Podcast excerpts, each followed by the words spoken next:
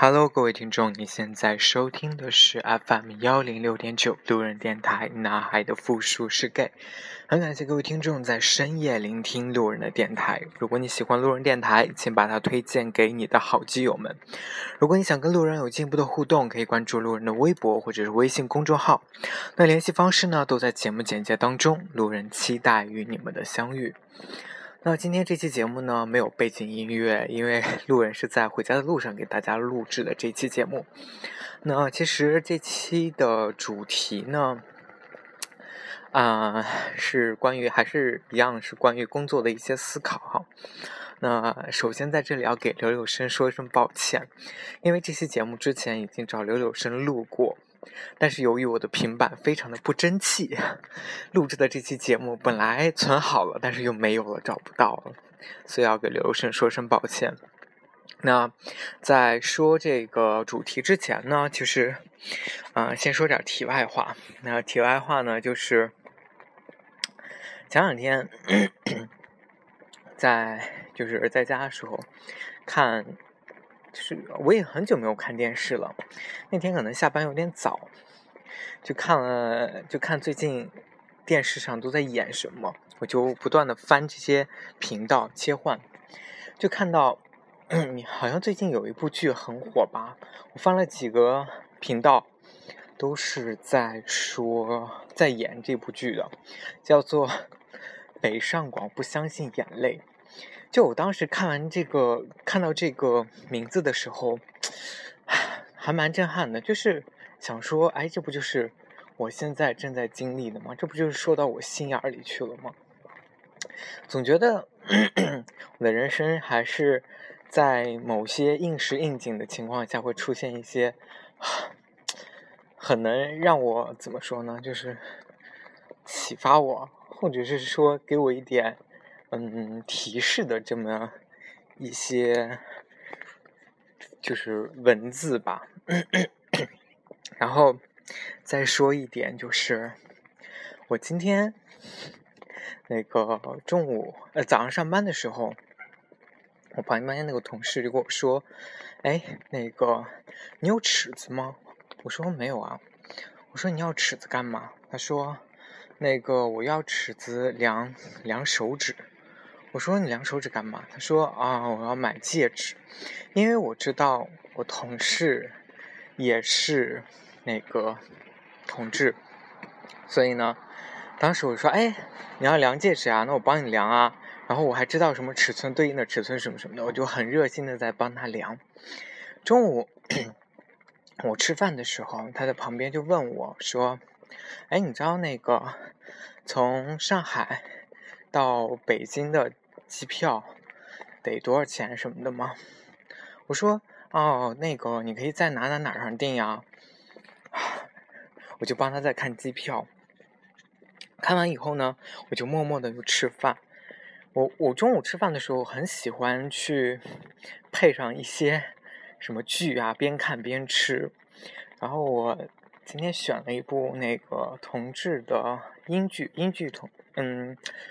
一部讲同志的英剧，对，然后是比较搞笑的那种，看着看着就是真的是笑出了声。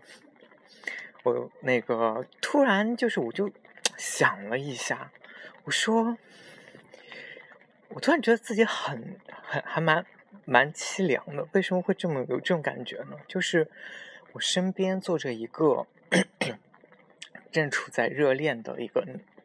呃，跟我们的同跟我们一样的同类，然后呢，她又有男票，而且她为她的男票又买了戒指，又买了去看他的机票。哎，我当时就想一下，反思一下自己，说，哎，为什么此时此刻我只能坐在电脑面前，然后吃着饭，然后看着电视里面演着其他同志的爱情故事？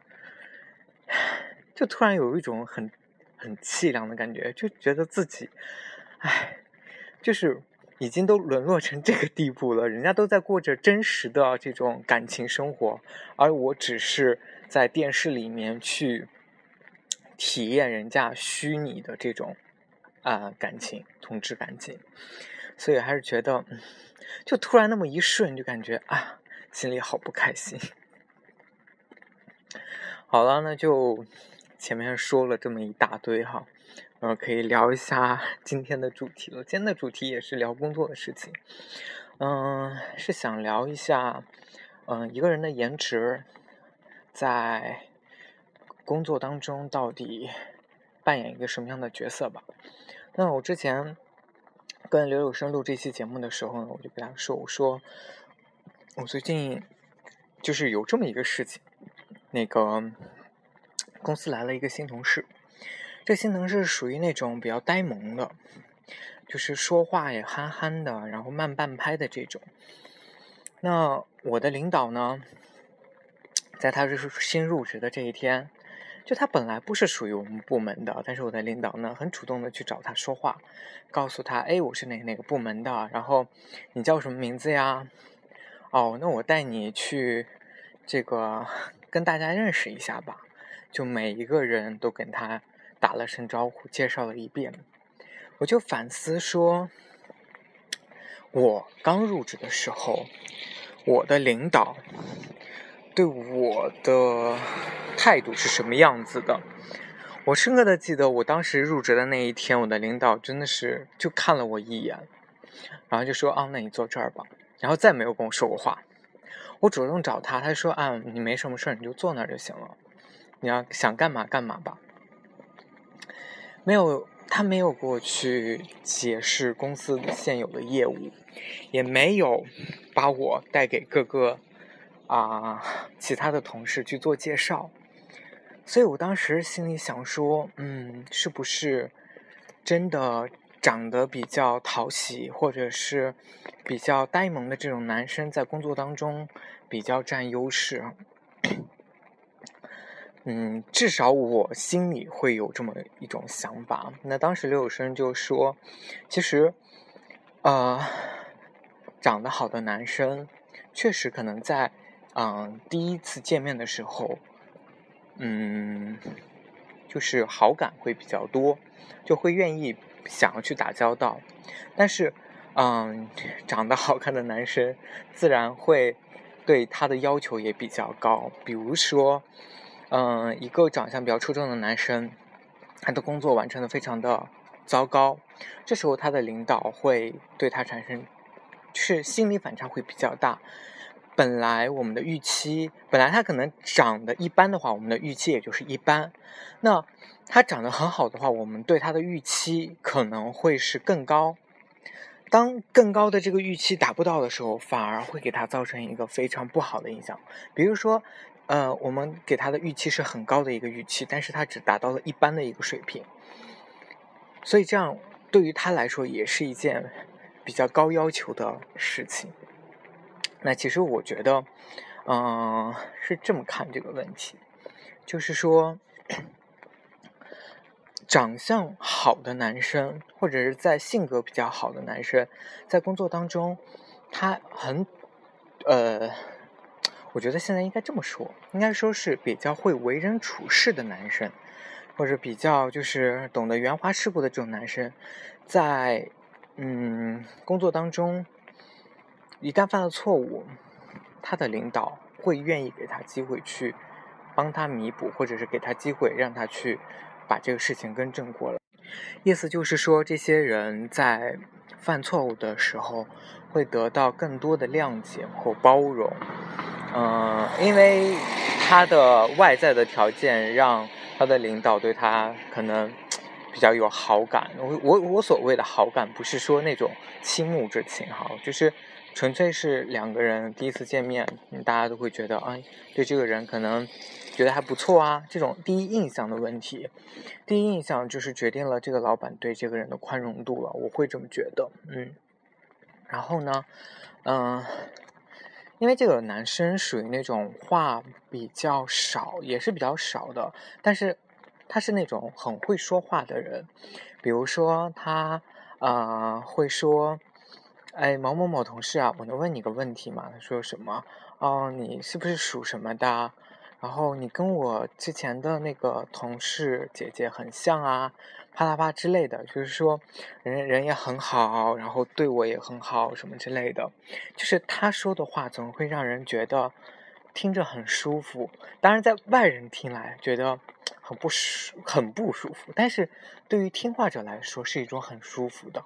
摄影是对我的一种恭维或者是赞美，那没有人不愿意去听，不愿意或者不想要去听到这些话，对不对？所以我想说，嗯，懂得这些人情世故的的人呢，在职场生活当中确实会比较占到优势，而且 我之前。嗯，怎么说呢？这个男生在一来的时候呢，在工作能力上并没有表现的很突出，或者是说，嗯，也不能算是糟糕，只是说没有让人有就是有经验的感觉。那其实我会觉得，嗯，一个男生，这这也是我觉得比较好奇的好奇的地方，就值得思考的地方，就是当面临。一个新的工作的时候，你该如何去给你领导第一印象？就是你的第一印象是属于那种呆萌傻的那种，你会去比如说把一个事情弄得没有那么好，然后慢慢去进步，慢慢让你领导看到你的表现，看到你的进步成长的时候，嗯，这样会比较好呢？还是说你一来需要给你领导去展示？你自己很优秀的工作能力，你把自己最好的状态应该拿出来。我是属于那种可能第二种状态的，就是，呃，一定会去尽力做一件事情，把自己 所有的精力或者所有的心思都会花在 这件事情上，让我的领导知道我有能力，让我的领导知道我是能把事情做好的。对，我觉得这是在。